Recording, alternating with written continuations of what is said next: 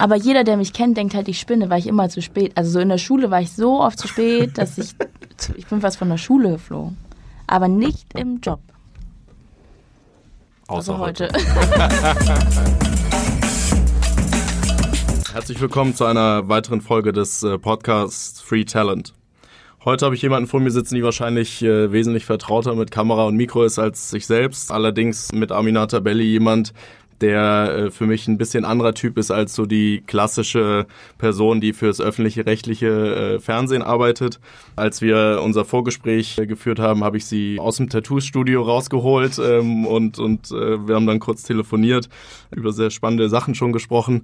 Ich finde es äh, Wahnsinn, wie sehr du Dinge aus dem Bauchgefühl heraus machst und einfach so den, dein Leben steuerst und deinen Weg gehst, wie du es gerade vorhast ich glaube, es ist sehr spannend darüber zu sprechen, ähm, wie du trotzdem irgendwie deinen roten Faden findest und deinen Weg machst, der ja äh, sehr erfolgreich ist. Ähm, wenn man irgendwie alle deine Social Media Kanäle zusammenzählt, dann hast du, glaube ich, irgendwie so 80.000 äh, Leute, die dir folgen. Ähm, ich glaube, auf jeden Fall kann man sagen, von jemandem, der medial präsent ist. Von daher, ich freue mich sehr. Aminata, schön, dass du hier bist und herzlich willkommen.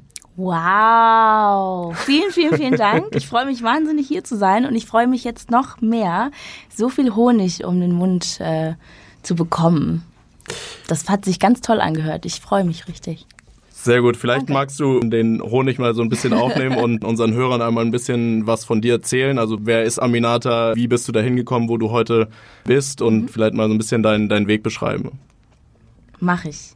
Weiß ich immer nicht, wie lange oder kurz man das macht. Also ich bin Aminata Belli. Ich bin in Schleswig-Holstein aufgewachsen, dann zum Studium nach Hamburg gezogen. Ich habe Modejournalismus und Medienkommunikation studiert. Vor dem Studium schon einen YouTube-Kanal gegründet, noch bevor es Influencer überhaupt gab. Das war 2012.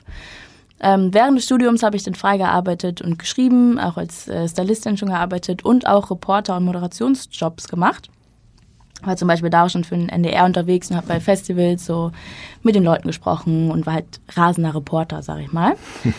ähm, nach dem Studium habe ich dann meinen eigentlichen Traum erfüllt und wurde, ähm, habe bei einem Modemagazin gearbeitet, als Redakteurin, aber auch dann nebenbei als Reporterin noch gearbeitet, was voll toll war, dass ich meine Urlaubstage für freie Jobs nehmen konnte, was natürlich zur Folge hatte, dass ich nur gearbeitet habe, aber ich habe ganz viele tolle Sachen machen können und ähm, irgendwann dort dann gekündigt, um nur noch als Moderatorin und Reporterin zu arbeiten. Und das ist das, was ich jetzt mache. Cool und ja auch ähm, sehr sehr vielseitig machst. Ja? Also vielleicht kannst du da noch mal kurz drauf drauf eingehen. Ähm, Moderation ist ja kann man ja in sehr sehr viele verschiedene Richtungen mhm. denken und auch auch ausleben. Ähm, ich habe dich vorhin ja schon im, im Vorgespräch auch so ein bisschen gefragt, wie wie vereint man äh, Moderation oder als Moderatorin zu arbeiten sowohl für MTV als auch das ZDF was ja schon zwei eher unterschiedlich ausgerichtete Sender, ja. auch was die Zielgruppe angeht, ähm, äh, sind. Vielleicht magst du da nochmal so ein bisschen erzählen, ähm, wie, wie das funktioniert und auch was du in den einzelnen Bereichen, also sowohl beim ZDF als auch bei MTV machst. Mhm. Ähm, ja, unterschiedlicher könnte es wohl kaum sein, glaube ich. Und das ist auch das, was mir so wahnsinnig Spaß macht und was ich so toll finde dass ich irgendwie ähm, fürs ZDF eine Wahlsendung mache und mit Spitzenpolitikern irgendwie spreche zur Wahl und ähm, gleichzeitig für MTV Rap-Sendungen mache, die ja dann ja auch so politisch super inkorrekt teilweise, also weiß ich nicht, so, dass es wirklich gar nicht zusammenpasst. Ähm, für mich aber zusammenpasst, weil ich ja als Person vielseitig bin und mhm. auch meine Interessen und auch das, wofür ich stehe. Und ich glaube, das ist auch der Grund, warum ich das gut kann, weil es einfach es passt einfach und spiegelt mich als Person wieder, aber auch das, was ich beruflich machen kann. Ähm, genauso mache ich für Funk zum Beispiel Reportagen, in denen ich äh, oft meine Comfortzone verlasse ähm, und Leute begleite zum Beispiel, die ein anderes Leben führen als du und ich, sag mhm. ich mal. War zum Beispiel ein ta paar Tage im Kloster oder ähm, habe einen Zeugen Jehova beim Ausstieg begleitet und äh, oder war ein Tag bei der Müllabfuhr. Also so Sachen, die, ja. die man eigentlich gar nicht macht, aber die man wahnsinnig gern eigentlich mal machen würde. Ähm, und daraus machen wir Reportagen, die dann wiederum auch nichts mit dem mit, mit Politik zu tun haben oder mit äh, Musik oder Popkultur, aber einfach mit dem Leben. Und das ist für mich einfach alles wahnsinnig spannend und ich finde es toll, dass die Produktionsfirmen, Sender und Leute irgendwie offen sind, mich vielseitig einzusetzen. Das heißt aber auch so, also wenn du jetzt sagst, ich würde gerne mal einen Tag bei der Müllabfuhr verbringen, ist das eine Idee, die dir irgendwo spontan in den Kopf kommt oder ist das, was dir irgendwie die, die Produktionsfirma sagt, das wäre doch irgendwie mal eine coole Sache, was wir machen können? Das ist beides. Also wir haben auch oft das mal, dass wir uns zusammensetzen und lange irgendwie überlegen, was man machen könnte und so weiter. Mhm. Aber oft ist es auch so, dass ich keine Ahnung, zum Beispiel letztens einen Radiobeitrag oder es war auch ein Podcast gehört habe über eine Kuscheltherapeutin, die Kuscheltherapien anbietet. Und ich dann denke, okay, wow, was ist, also könnte ich, also die Idee finde ich ganz süß, aber die Vorstellung, in Raum zu geben mit komplett fremden Menschen, die gern kuscheln möchten, finde ich schon ein bisschen weird. Also schreibe ich dann der Redakteurin und sage, hey, check die mal aus, eigentlich müssen wir das mal machen. Ja. Sowas. Oder das, ganz oft gibt es auch Sachen, die, die die auch machen wollten, die ich auch machen wollte, zum Beispiel die, die Klostersache. Da hatte ich schon immer Lust drauf und das sind manchmal auch so offensichtliche Sachen, die man halt gerne mal machen würde. Mhm. Also das ist beidseitig. Aber meistens kommt es von denen, aber immer in Absprache mit mir und äh, dann auch früh genug, so dass sich jeder irgendwie darauf vorbereiten kann und man gucken kann, ob das auch passt und wen man da nimmt. Mhm. Cool.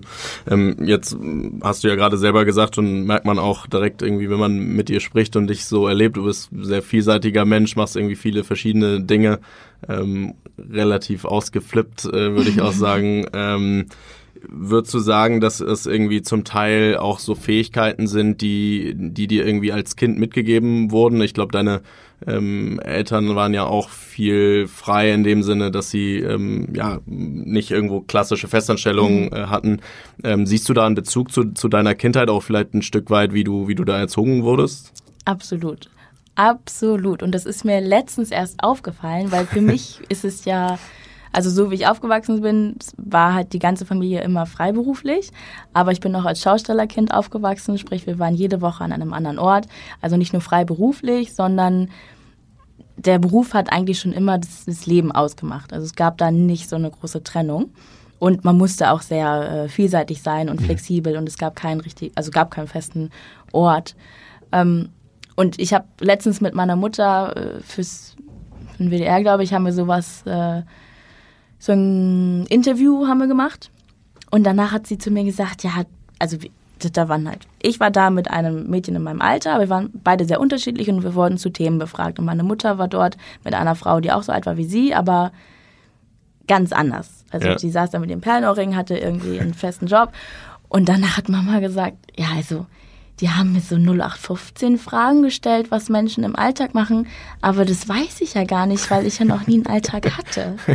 Und dann ist es mir so klar geworden, weil das war mir nie bewusst, ja. dass wir nie einen richtigen Alltag hatten wie andere Familien. Das gab es einfach nie. Es war für mich aber selbstverständlich. Und dann dachte ich, ja klar, ich hatte als Kind nie diesen richtigen, also ich hatte meinen Alltag, wie der für mich ja. halt alltäglich war. Das hatte aber nichts mit einem 0815 normalen Leben zu tun. Und das ist genau das, was ich eigentlich heute mache. Ich bin ständig an unterschiedlichen Orten, muss mich immer wieder auf neue Leute einstellen oder mache das auch wahnsinnig gern, aber habe nicht dieses, diese Regelmäßigkeit und weiß ja zum Beispiel auch schon immer, dass wenn, keine Ahnung, wenn ein Jahrmarkt war und es hat geregnet, drei Tage durchgeregnet, dann kommen keine Leute und dann hast du kein Geld. Ja. Dann kannst du nicht, wie du gehst ins Büro und du bekommst immer dein Geld, ja. egal was passiert. Auch wenn du Fehler machst oder so, du kriegst ja dann mal dein Geld. Oder auch wenn du krank bist, hey, dann bleibst du halt zu Hause. Das gab es bei uns früher nicht. Ja. Also es wurde gearbeitet, weil man muss Geld verdienen. Und äh, es gibt einem kein anderer, wenn man das nicht selbst macht, so ungefähr. Und das wurde mir eigentlich jetzt erst klar, dass ich mit diesem Mindset aufgewachsen bin. Ja. Trotzdem hast du ja heute eine, in, in gewisser Form eine, eine Basis. Also du, du lebst ja in, in Berlin, das ist ja dein, dein sag ich mal, Wohnort.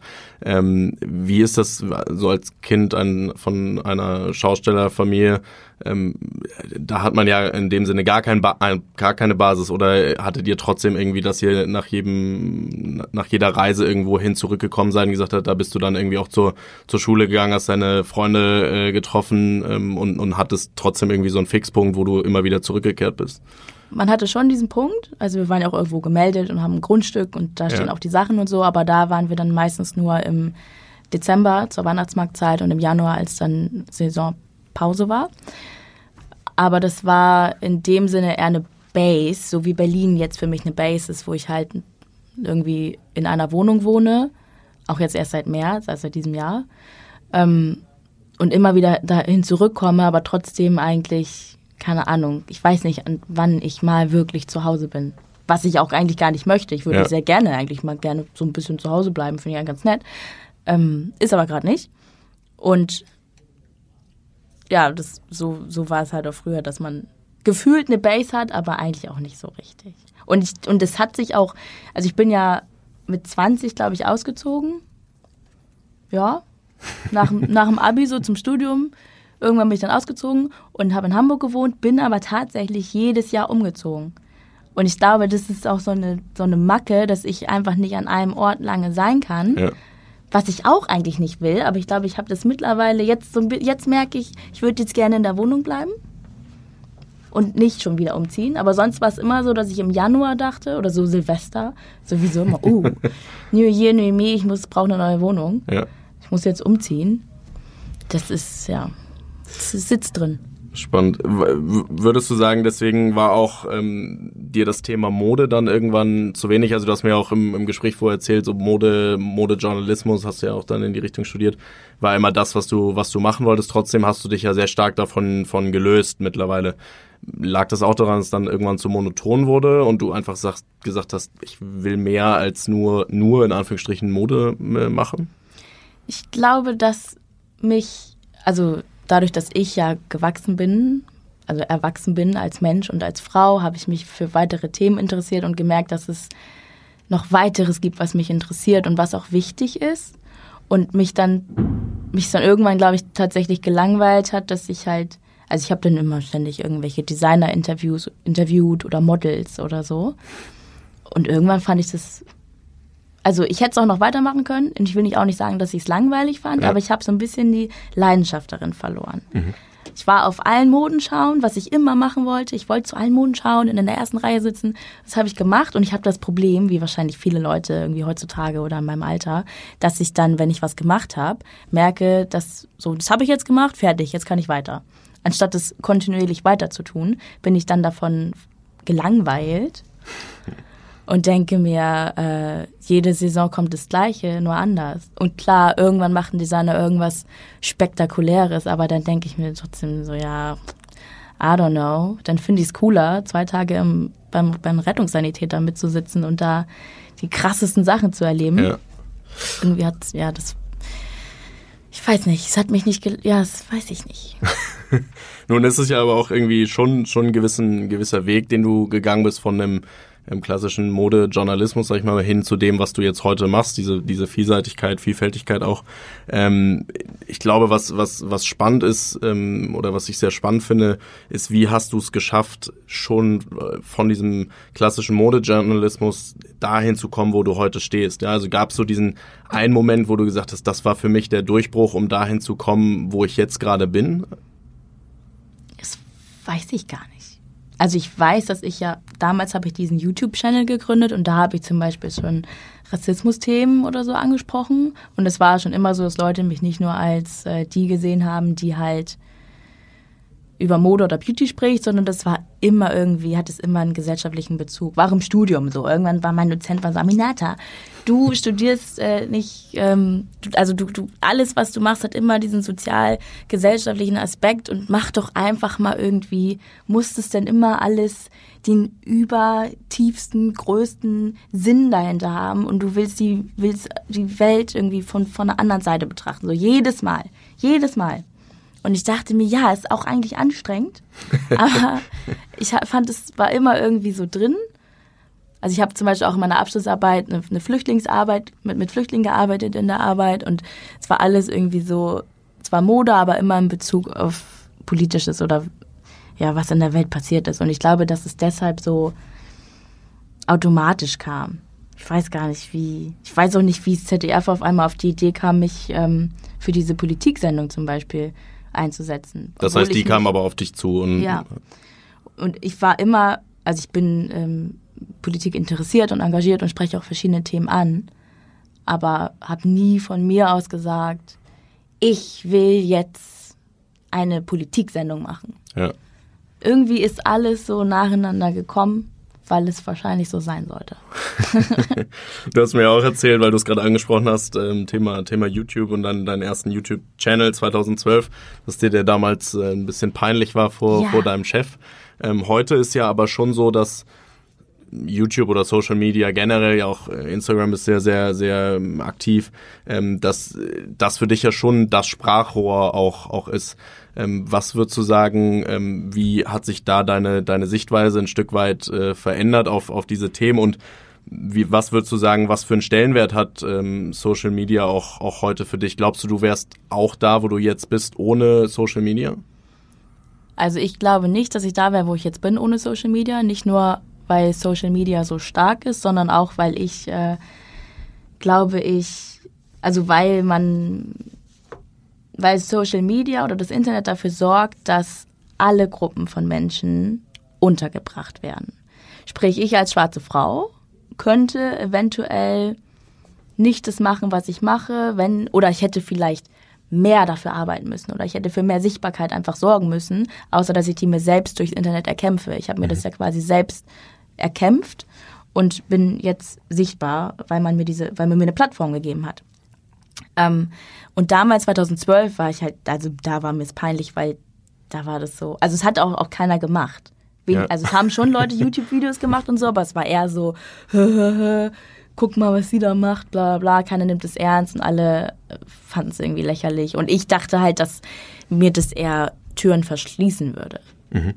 Und dieser Wandel kam erst später, als ich glaube, mehrere Leute verstanden haben, dass man das Internet oder Social Media auch ernst nehmen kann und dass man da auch wichtige Themen behandeln kann. Und mittlerweile ist man ja an einem Punkt, wo man seine Macht dort auch gezielt einsetzen kann. Ja. Also, dass ich zum Beispiel Sachen ansprechen kann über Instagram, die dann thematisiert werden von Medien, wo Leute mich dann anrufen und sagen, wir wollen mit dir darüber sprechen, weil du das gepostet hast. Wahnsinn, das hättest du dir mal vor zehn Jahren vorstellen müssen, ne? dass irgendwer was auf Knuddels postet ja. und die FAZ ruft dann an.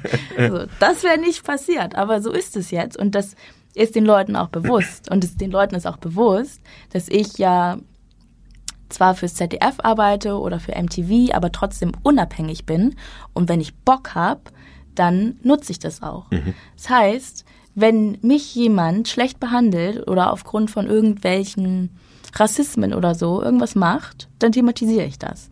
Und dafür, also wenn man das weiß, als Person oder Unternehmen oder so, denkt man, glaube ich, schon daran, dass ja. heutzutage Leute mit ihren Followern auch, die ja tatsächliche Menschen sind, die nicht nur Kaufkraft haben, sondern auch eine Meinung, ähm, ja, beeinflusst werden können. Ja. Aber es ist ja schon so, dass, ja, wenn man dich irgendwie bei, bei Instagram so ein bisschen verfolgt, dann nimmst du deine, deine Follower ja schon ein bisschen mit auf, auf deine Reise in Anführungsstrichen. Also du postest ja sehr viel auch aus deinem täglichen mhm. Leben, nimmst die, die, die Leute da mit. Ähm, und machst das ja schon in einer sehr extrovertierten Art und Weise. ja? Also gar nicht negativ gemeint, ja. sondern ähm, eher positiv. Glaubst du jetzt, dass jemand, also warst du schon immer so oder glaubst du, dass jemand, der eher vom Typ her introvertiert ist, da einen Nachteil hat, wenn er einen ähnlichen Weg gehen wollen würde wie du, weil er vielleicht oder sie vielleicht sagt, ähm, ich bin das nicht vom Typ und ich, ich kann das, krieg das, bekomme das aktuell so nicht mhm. hin? Ich glaube nicht, dass das ein Nachteil ist, weil ja nicht alle Menschen das feiern, wie ich das mache. Und ja. ich glaube, andere Leute auch sagen, das ist uns jetzt zu viel oder so. Und eine ruhigere Person einfach dann andere Leute anspricht vielleicht. Oder auch jemand, der nicht so offen wütend ist. Ich bin ja auch ganz oft wütend oder sagt es. Ähm, was ja aber einfach die Menschen anspricht, die dann vielleicht auch wütend sind oder dann auch sagen, hey, gut, dass du das ansprichst, ich wusste das nicht oder so. Es gibt ja aber genauso Leute, die schüchtern sind und dann im Internet aufblühen können, aber das ganz anders machen und damit äh, noch erfolgreicher sind oder selbst wenn sie weniger Follower oder so haben, mhm. davon profitieren können. Das eine hat nichts mit dem anderen zu tun, würde ich sagen. Mhm. Ich glaube, ein ganz gutes Stichwort, was du gerade äh, angesprochen hast, so, äh, ja auch irgendwie Meinung ergreifen, die die Leute auch dazu nutzen, ähm, auf Themen und, und Themen aufmerksam zu machen, ähm, um so ein bisschen den Schwung auch zu, zu dem Job dann letztendlich zu kriegen. Gibt so eine Grenze, wo du sagen würdest, da hört für dich Provokation auf, weil es dein, deinem Job und dein, deiner Karriere ein Stück weit schadet? Oder sagst du, ja, also alles, was mir in den Kopf kommt, äh, landet irgendwie auf, auf meinen Kanälen und, und das ist wirklich meine ungefilterte ja. Meinung? Nee, das ist schon auf jeden Fall, also es gibt immer meine Meinung, manchmal aber auch nicht und es ist immer, ich denke über alles nach, was ich poste, weil ja. ich mittlerweile einen Punkt erreicht habe, dass äh, zu viele Menschen das sehen, die die eine Meinung dann zu mir haben oder mir eventuell auch ans Bein pissen könnten. und da muss man echt aufpassen. Also, und man muss auch immer darüber nachdenken, was man wie sagt. Also das, das sind die kleinsten Sachen bis hin zu ganz großen, wichtigen Sachen. Aber vor allem ist es für mich wichtig in meinem, also worauf ich achte, ist, dass ich neutral bin, weil ich ja, ähm, da ich irgendwie öffentlich-rechtlich arbeite, äh, würde ich nicht sagen, ähm, wählt die AfD zum Beispiel. Ja. Das darf ich ja gar nicht sagen. Würde ich ja sowieso nicht sagen. Aber ähm, ja, das sage ich zum Beispiel nicht, aber ich, das würde ich zum Beispiel, ich würde, wenn, wenn ich nicht als Journalistin arbeiten würde, dann würde ich mhm. ganz klar ständig posten, ich finde, ihr solltet die und die Partei unterstützen oder irgendwie sowas, ne? Mhm. Weil das dann natürlich aus, so, so wie ich es zu meinen Freunden vielleicht sagen würde. Oder ich würde ja. vielleicht sagen, ihr könnt ja wählen, wen ihr wollt, aber ich will die. So. Aber das mache ich natürlich nicht, weil ich das nicht darf und dann mache ich das auch nicht. Also ich, oder ich würde zum Beispiel nicht, was weiß ich, wenn ich irgendwie betrunken bin oder sowas, das würde ich nicht. Fühlst du dich dadurch ein Stück weit dann, dann doch eingeschränkt oder ist das was, wo du sagst, das ist für mich total, total Teil meines Lebens, weil das ist meine Karriere, das ist mein, womit ich mein Geld verdiene und deswegen habe ich gewisse Regeln, an die ich mich, mich halten muss? teilweise fühle ich mich schon eingeschränkt. Auch weil man manchmal, weil das halt das Problem ist, dass man diese Trennung zwischen ich als Privatperson und ich als öffentliche Person ist halt super schwer. Und manchmal, wenn ich dann meine Meinung sage oder so, dann, dann sagt irgendwie, ja, aber du als Reporterin für hier und da solltest so und so reagieren.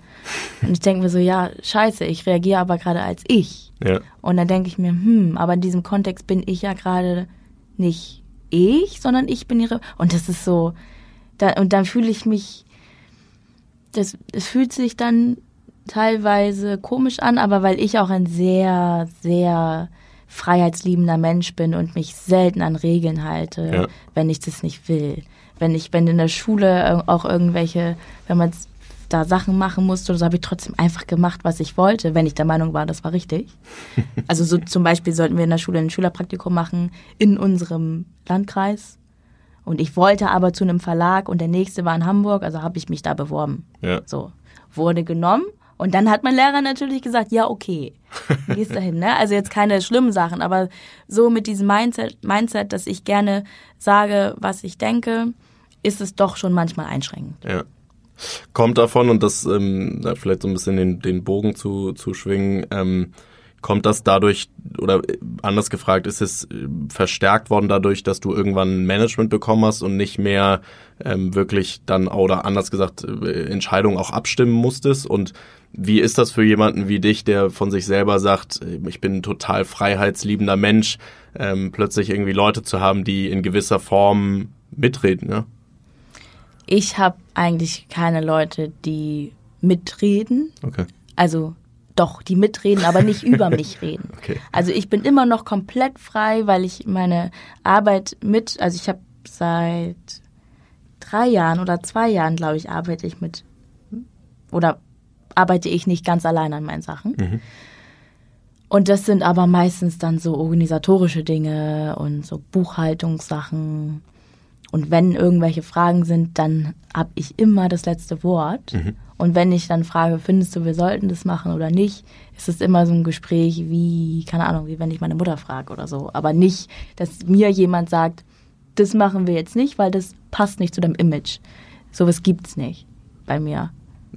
Und das wird es auch nie geben oder äh, also ja, wenn du jetzt irgendwie noch noch bekannter, noch ähm, größere Reichweiten hast, ähm, damit kommen ja auch nochmal größere Verantwortung, auch andere finanzielle ähm, Themen vielleicht nochmal. Ähm, ist das aber trotzdem was, wo du sagst, ich, ich entscheide? Ich glaube, es wäre mal gut, jemanden zu haben, der sagt, Aminata, lass es doch einfach. weil ich halt dazu neige, ähm, zu viel zu machen zum Beispiel. Ich mache in dem all dem, was wir jetzt, worüber wir sprechen, noch viel mehr Sachen. Ja. Und es ist einfach so viel zu viel, dass es eigentlich nicht möglich ist und an irgendeinem Punkt auch mir dann nicht mehr gut tut. Nicht nur mir als Person, weil ich komplett überfordert bin, sondern auch mir als Marke. Aber ich verstehe mich ja nicht als Marke, weil ich verstehe mich ja als Aminata ja. wie ich mich jetzt seit 27 Jahren kenne. Deshalb denke ich ja nicht darüber nach, ähm, also ich denke schon darüber nach, wie ich wirke und was ich machen sollte und so, aber am Ende des Tages entscheide ich dann immer aus dem Bauch heraus und wenn zum Beispiel auch jemand schlecht bezahlt, aber ich finde die Leute super und so, dann bin ich dabei. Und das wäre auch gut, wenn, ne, also dann müsste man auch eigentlich schon mal sagen, lass uns nochmal drüber nachdenken. Eigentlich sollten wir es nicht machen. Und dann, und das muss ich aber, glaube ich, noch lernen, dass ich dann sage, du hast recht, wir denken jetzt nur ans Geld oder so. Ja. Aber ich glaube, ich kann mir nicht vorstellen, dass es der Punkt kommt, ehrlich gesagt. Wie, wie kam denn der Punkt, ähm, wo du dein, dein jetziges Management ähm, bekommen hast? Also sind die auf dich zugekommen, du hast dann gesagt, stimmt, das klingt ganz gut oder hast du da aktiv nach jemandem gesucht? Wie, wie, wie kann ich mir das vorstellen? Die kamen auf mich zu. Das heißt, du hast äh, keinen aktive, aktiven Approach genommen. Nee, ich mache nie aktive Approaches. Außer einmal bei MTV. Da habe ich aktiv auf einer Party den MTV-Chef kennengelernt. Und ich habe mir nämlich für dieses Jahr vorgenommen, ähm, nicht mehr so tief zu stapeln und auch mal zu sagen, wenn ich irgendwie irgendwie zu sagen, dass ich tolle Sachen mache und dass ich toll bin. So, aber das, das habe ich nie gemacht. Und natürlich war MTV immer mein Traum und so. Und das habe ich dann genutzt und hatte dann eine Woche später eine Sendung auf MTV. Fand ich total gut. So, aber eigentlich gehe ich nicht aktiv los und suche was, weil ich immer das Gefühl habe, findet sich schon irgendwann von allein. Mhm. Und ähm, du hast ja eben selber gesagt, du machst äh, viel zu viel und, und alles querbeet irgendwie. Ähm, wie, wie sieht dann dein Tag aus? Also wie organisierst du dich? Wie stellst du sicher, dass die vielen, vielen Sachen, die du irgendwie versuchst unter einen Hut zu kriegen, auch wirklich unter den Hut äh, passen? Dafür habe ich das Management. Das heißt, das, die strukturieren deinen Kalender und du machst den morgens auf und sagst, das ist mein Tag? Oder? Ja, ich strukturiere den mit denen mit. Also wir strukturieren den gemeinsam, aber ähm, es wird quasi davon umgesetzt. Also wenn, wenn, also das Problem ist, wenn ich bin ganz oft jeden Tag woanders und drehe was anderes und muss ja an dem Tag mich um diese Sache kümmern und habe nur das im Kopf. Mhm. Das heißt, wenn in der Zeit jemand fragt, wir wollen jetzt die Anreise für Donnerstag klären, dann macht das mein Management und die denken darüber nach, wie das am besten passt, wo ich bin, wo ich hin muss, wann ich wo sein muss. Und wenn die Planung zu 100 Prozent passt, dann passt auch mein Arbeitsplan, weil wenn ich dann, wenn, wenn wir vorher wissen, wann ich wo sein muss und wo ich dann hingehe, dann passt es auch. Mhm. Verhandeln die für dich auch, auch Budgets und, und, und Vergütungen oder ist das was, was du noch selber machst? Nee, davon habe ich ja keine Ahnung. Aber das fand, also das machen wir auch gemeinsam irgendwie und das ist auch immer, da wird nichts, also ich habe immer quasi das letzte Wort. Mhm. Dann würde sie quasi sagen, ich würde das und das nehmen und dann sage ich entweder ja, probier mal so oder mach mal so oder dies und das, keine Ahnung. Aber ich rede nicht mit Kunden und sage, also das könnte ich, also da habe ich auch gar keinen Bock drauf. Ja. Nicht nur, dass ich das, ich, vielleicht könnte ich das sogar, aber das finde ich ja voll unangenehm. voll.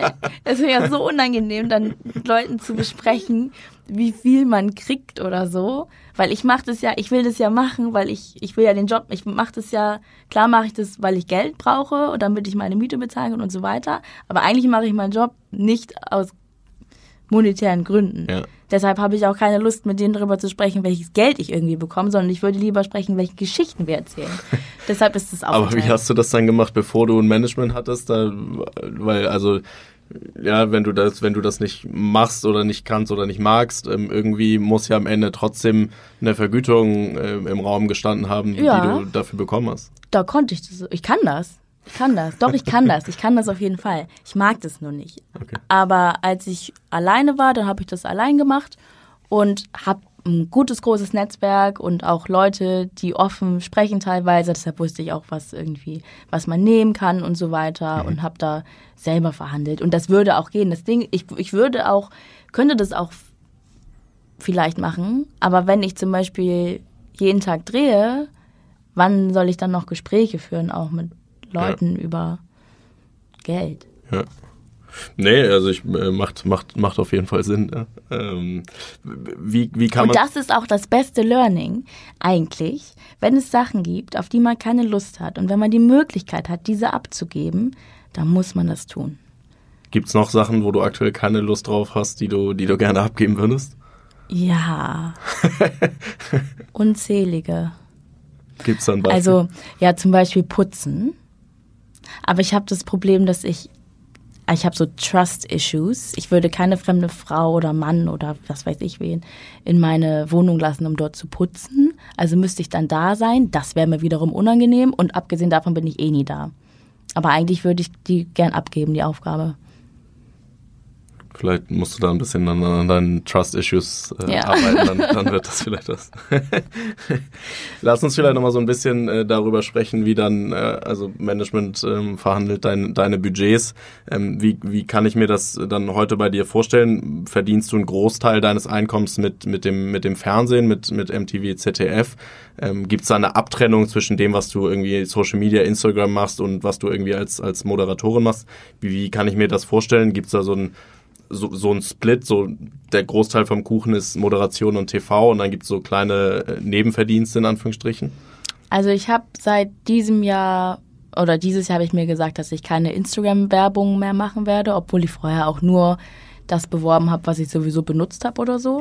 Aber es hat mich wahnsinnig gestört, dass ähm, viele Leute mich als Influencer gesehen haben oder gesagt haben, die Influencerin moderiert jetzt auch und ich aber eigentlich von Anfang an schon immer auch Reporterarbeit gemacht habe und moderiert habe und Journalismus studiert habe.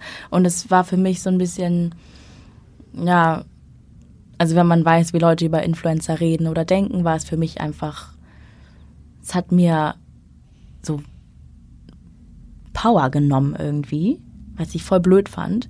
Deshalb habe ich gesagt, mache ich jetzt einfach nichts mehr, was Influencer-mäßig ist. Deshalb habe ich dieses Jahr nur Moderations- und äh, ja, Moderationssachen gemacht. Aber häufig ist es so, dass zu den Sachen, die ich mache, dann auch Postings dazukommen. Was aber dann quasi kein Werbe, also ist dann ja ein Werbeposting, aber nicht so Nicht nur hey, rein bezogen. meine neuen auf, Schuhe, genau. so nicht so, ja, Ja. sondern irgendwie inhaltlich bezogen. Deshalb ist mein, ähm, deshalb verdiene ich mein Geld als Moderatorin 100 Prozent. Du hast dich auch mal ähm, so ein, zwei ähm, Interviews von dir gelesen, ich glaube im, im Stern oder in Neon, ähm, wo du dich relativ kritisch auch über das Thema Influencing und Influencer generell ähm, ähm, äußerst. Ähm, ist das aus dem Grund, was du gerade gesagt hast, dass du dich selber nicht so siehst oder stecken da noch, noch andere Gründe dahinter? Nö, also so im Endeffekt, wenn man darüber nachdenkt, was ein Influencer eigentlich ist, dann bin ich ja ein Influencer und ich finde es super toll, Leute zu beeinflussen oder Ja. beeinflussen zu können. Klasse. Aber der, der typische Influencer, wie er überzeichnet dargestellt wird, aber wie er sich auch oft zeigt, ist ja ähm, das dünne blonde Mädchen, das den ganzen Tag Donuts isst, aber dünn ist dabei. Und dann sagt, ähm, mein äh, Hüftgold habe ich dem Donut zu verdanken. Und du siehst es und denkst dir, okay, das ist total problematisch, weil ich selber ein pubertierendes Kind mal war oder ein, ja, drei, selber 13 war und selber weiß, dass das nicht cool ist. Und dann denke ich mir auch, man könnte seine Stimme und seine Macht und Kraft so gut einsetzen. Also muss man ja aber nicht. Es ist ja auch eigentlich ist ja auch okay, wenn Ja. man den ganzen, wenn man immer nur seine Outfits postet oder so, kann man ja auch machen. Das will ich auch nicht verurteilen. Ist auch okay. Aber es gibt oftmals ähm, Leute, die nicht dazu beitragen, dass die Gesellschaft besser wird, obwohl sie es könnten. Mhm. Und das finde ich dann schade. Möchte ich nicht verurteilen. Ich finde es einfach nur schade. Ja. Weil die ihre, ihre Reichweite und die Power, die sie damit äh, haben könnten, einfach für andere Dinge nutzen, als sie vielleicht. Ja, oder selbst wenn sie, selbst wenn sie sie nicht nutzen, um zu sagen, hey, geht wählen oder so. So, wenn du sie nicht für was Positives nutzt, dann nutzt sie wenigstens nicht für was Negatives. Ja. Dann denk darüber nach, dass wenn du jeden Tag, äh, also da- das, man muss einfach darüber nachdenken, dass man wirkt mit dem, was man sagt, macht und wie man sich zeigt. Und ich glaube, das ist vielen Leuten nicht bewusst und das ist das Problematische. Selbst wenn man keine Meinung hat, selbst wenn man nicht auf Sachen aufmerksam macht oder so, das ist auch okay, aber irgendwie weiß ich nicht. Gewisse, gewisse Sachen sind einfach echt, boah, das siehst du und dann kannst du mit dem Kopf schütteln und denkst dir, warum machst du das denn? Ja.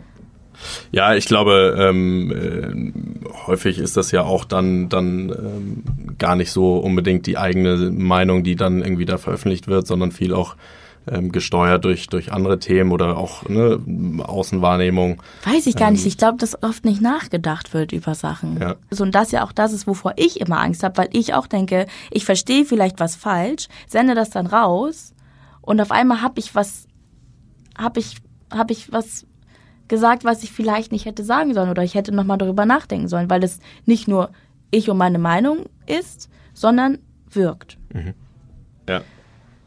Wie, wie äh, gehst du dann grundsätzlich mit, mit Themen um, wenn Leute anderer Meinung sind oder auch extremer irgendwie sehr starke Kritik an dem äußern, was du was du machst, ja. Also gerade weil du ja so polarisierst und, und provozierst in, in gewisser Form, ähm, gibt es natürlich auch viel Gegenwind und, und andere Meinungen. Ähm, ist das was, ähm, wo du sagst, ich habe aber ganz klar meine Meinung und alles andere blende ich dann aus? Oder wie gehst du mit, mit, mit Gegenwind und, und Kritik dann in dem, in dem Fall um?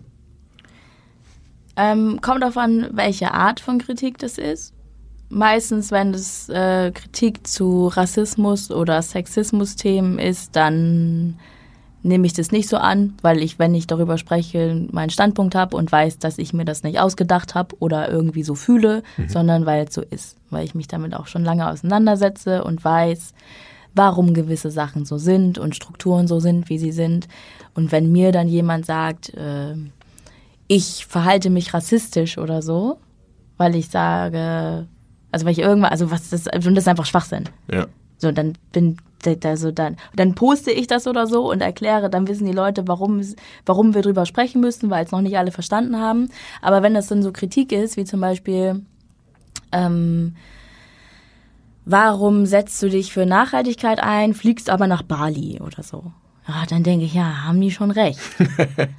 aber ich kann ja jetzt auch nicht keinen Urlaub machen, wenn ich es ja. gerade kann oder möchte, nur weil ich gleichzeitig auch sage, achte mal darauf. Aber das ist ja dieses so, was, glaube ich, besonders in Deutschland ganz groß ist, dass wenn man eine Meinung hat oder für etwas steht, dass dann besonders darauf geachtet wird, ob diese Person sich auch sonst korrekt verhält. Mhm. Und das ist dann, das finde ich nervig. Und da denke ich aber auch dann drüber nach. Und auch länger drüber nach. Und am Endeffekt vielleicht beeinflusst mich das dann auch. So wie wenn ich jetzt sage, ich möchte mein Leben nachhaltiger gestalten und ich möchte kein Auto mehr fahren und ich fahre, ich mache jeden Tag einen anderen äh, Dreh letzte Woche in Deutschland gehabt, bin trotzdem alles mit der Bahn gefahren, was Zeit gekostet hat und ja. auch Energie, mach also meine Energie, äh, mache ich aber trotzdem, weil Leute ja doch recht haben. Sehr gut.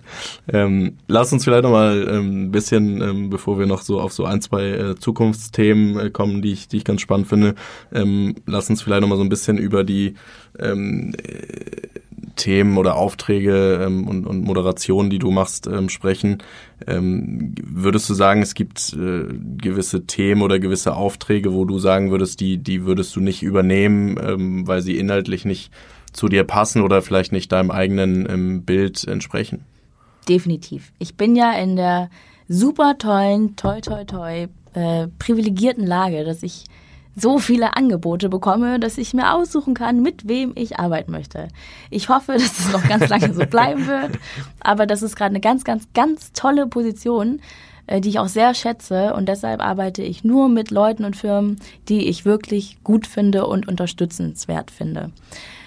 Und selbst wenn ich eines Tages kein Geld mehr verdienen sollte mit dem, was ich mache, würde ich zum Beispiel niemals mit Leuten arbeiten, die in ihrer, äh, in ihrem Grund vielleicht äh, rassistische Sachen gebracht haben oder mhm. so und jetzt diverser wirken möchten. Das mache ich dann nicht. Also da bin ich zu stolz, da habe ich und da habe ich keinen Bock drauf. So. Ja. Ähm, aber was war die Frage? Ja, das war die Antwort, ne? Das war die Antwort, glaube ich. Ja. Vielleicht noch mal ein bisschen ähm, äh, tiefer nachgefragt. Ähm, Gab es dann trotzdem mal einen Job, der dir extrem schwer gefallen ist? Also wo du, wo du echt gesagt hast, dass das war jetzt schwierig, den auch am, bis zum Ende durchzuziehen. Und, und was war, war so da dein, dein größtes Learning dann draus? Nö. Bisher tatsächlich nicht. Also es gab natürlich Sachen, die auch anstrengend waren oder so, ja. oder auch mal nervige Leute, oder danach auch mal Sachen, wo ich dachte, ich hoffe, mit dieser Produzentin arbeite ich nicht mehr. So. Aber, ähm, oder Produzent. ähm, aber nichts, es, es gab nichts, bei dem ich dachte, dass das ging nicht. Aber ich bin auch sehr flexibel und meistens finde ich Sachen auch ganz toll und, und passe mich da gut an und merke manchmal auch gar nicht, wenn, mhm. wenn vielleicht etwas gar nicht so gut ist oder so. Ansonsten was ist es nur schwierig, wenn ich zum Beispiel so Reportagen mache und mit Leuten arbeite, also mit echten Menschen und man schlecht an die rankommt oder so. Das ist dann das, was schwierig ist. Aber ja. in der Zusammenarbeit und so habe ich bisher immer eigentlich nur gute Erfahrungen gemacht. Und Sehr nichts gut. gelernt bisher. Das kommt dann noch. Es knallt bald und dann denke ich mir, oh ja, jetzt, das war's. Schreibe ich mir hinter die Ohren. Das, das kommt dann noch, ist wahrscheinlich eine ganz gute Überleitung in, in, in die Zukunft. Ähm, mir ist so ein Satz hängen geblieben, ähm, als wir im, im Vorgespräch gesprochen haben. Da hast du was in die Richtung gesagt, ähm, oder ich habe die nach Zielen gefragt und hast du zu mir gesagt, ähm, ich, aktuell habe ich eigentlich gar nicht so richtige Ziele. Ich müsste wahrscheinlich einmal richtig hinfallen, um neue Ziele zu haben. Ja. Ähm, kann, kannst du da kannst du da noch mal drauf eingehen, weil ich finde das einen wahnsinnig spannenden Gedanken. Ja, zu sagen, aktuell habe ich keine, keine Ziele, ich mache so, wie es, wie es kommt und, und müsste eigentlich hinfallen, damit ich mal wieder Ziele habe. Ähm, wie hast du das gemeint und was, was steckt hinter der, der Aussage?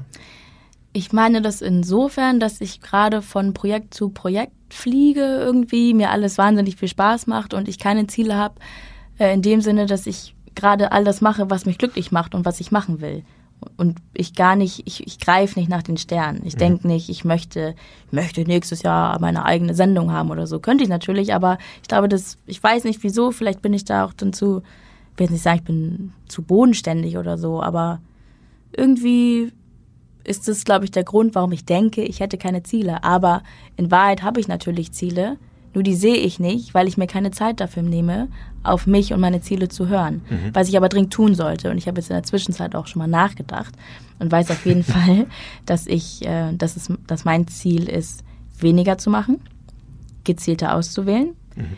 Und auch weniger Werbung noch zu machen. Also jetzt auch, wenn ich keine Instagram-Werbung mache, mache ich ja auch so Formate, die Werbung sind einfach und nicht journalistisch irgendwie. Das möchte ich eigentlich auch weniger machen. Ähm, und mich eher auf das konzentrieren, was ich am liebsten mache. Mit Menschen und so. Mhm. Das, aber, und es gibt aber auch gleichzeitig sind ganz viele tolle Projekte schon wieder jetzt. In der Zwischenzeit sind so viele Sachen passiert. Und, und jetzt sind schon wieder so viele tolle Sachen, die ich machen kann. Und ich habe da ganz, ganz, ganz große Lust drauf. Aber will dann auch nicht zu viel träumen, weil ich immer erstmal gucke, dass es dann auch wirklich funktioniert. Aber eigentlich ist das Ziel, weniger zu machen und dafür noch besser zu machen. Beschäftigt man sich in deiner Rolle auch mit so einem Szenario wie, wie was passiert oder was würde ich morgen machen, wenn, wenn plötzlich ZDF, MTV und alle, mit denen ich so arbeite, sagen würden, äh, wir arbeiten mit dir nicht weiter? Also wenn du so ein Art ab, abruptes ähm, Ende der, der, der Auftragslage hast, sind das Szenarien, mit, mit denen man sich beschäftigt oder ist das so Part deines, ich schau mal, was kommt, ähm, dass du sagst, das, das, das ist gar kein Szenario aktuell für mich? es ist tatsächlich kein Szenario für mich, aber weil ich selten, also noch nie so durchs Leben gegangen bin, weil ich weiß, dass wir hier in Deutschland leben, super privilegiert sind und egal was passiert, wir werden immer, also sehr wahrscheinlich immer leben können, gut leben können. Mhm. Ähm, ich habe aber tatsächlich vorhin eben gerade mit einem Freund telefoniert, der ist erst 19 und der hat mich dann von allein gefragt, ob ich eigentlich schon immer Moderatorin werden wollte und ähm, ob ich denke, dass ich das für den Rest meines Lebens machen werde. Und dann habe ich tatsächlich zum ersten Mal drüber nachgedacht und meinte auch, dass ich schon, also eigentlich schon davon ausgehe, weil es ja auch so Leute gibt wie, keine Ahnung, Hatnet oder so, die schon ewig im Business sind ja. und immer noch da sind. Also denke ich mir, bin ich guter Dinge, dass ich glaube, dass es so weitergehen würde, außer, also weil ich jetzt nicht, warum, naja, gut, Sender fallen weg und so weiter, aber durchs Internet kann man, wenn man Bock hat, immer coole eigene Sachen machen, ne? Und dann habe ich aber zu ihm gesagt, das kann natürlich sein, wenn mir jetzt irgendwer was unterstellt. Stell dir mal vor, also das ist natürlich sehr unwahrscheinlich, aber wie so ein Andreas Türk, der auf einmal ähm, beschuldigt wird, also ich weiß gar nicht, wie das ausging, ne? Ich will jetzt aber, sagen wir mal, Person X wird unterstellt, ähm, Kinderpornografie Ja. zu horten, dann ist deine Karriere vorbei. Und, und stell dir mal vor, mir unterstellt einfach irgendwer, ich würde, hätte irgendwas Schlimmes gemacht, was niemals jemand akzeptieren würde, dann wäre meine Karriere vorbei, vorbei, vorbei. Aber dann würde ich halt einfach was anderes machen. Dann arbeite ich in einem Café oder so. So wie die Leute von Tic-Tac-Toe heute.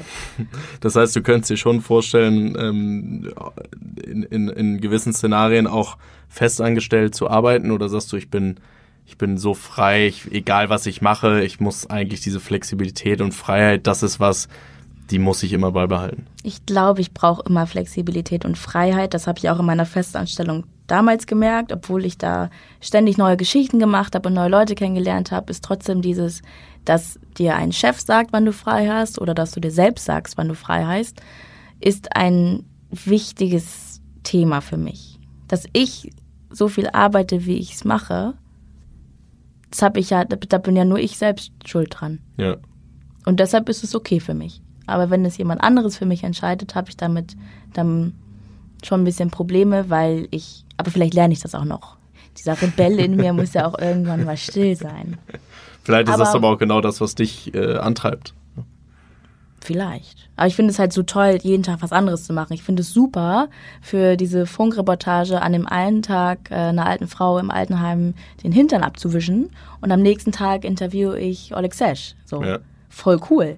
Das finde ich gut. Aber ich weiß, wenn das nicht für immer so bleiben sollte, habe ich immer noch meinen äh, Background und ich weiß, ich kann schreiben. Das heißt, falls ich mal irgendwann, falls ein Säureanschlag passiert und man mich mit den gesellschaftlichen Beauty-Standards dann nicht mehr ins Fernsehen lässt, dann kann ich immer noch schreiben zum Beispiel oder so, ne? Ja. Also ich glaube, es gibt ganz viele Möglichkeiten und sowieso heutzutage sollte man sich nicht zu viel Gedanken machen. Und abgesehen davon will ich ja auch irgendwann noch Kinder haben. Das heißt, vielleicht, wenn mich das ZDF und MTV nicht mehr wollen, vielleicht wollen mich dann meine Kinder.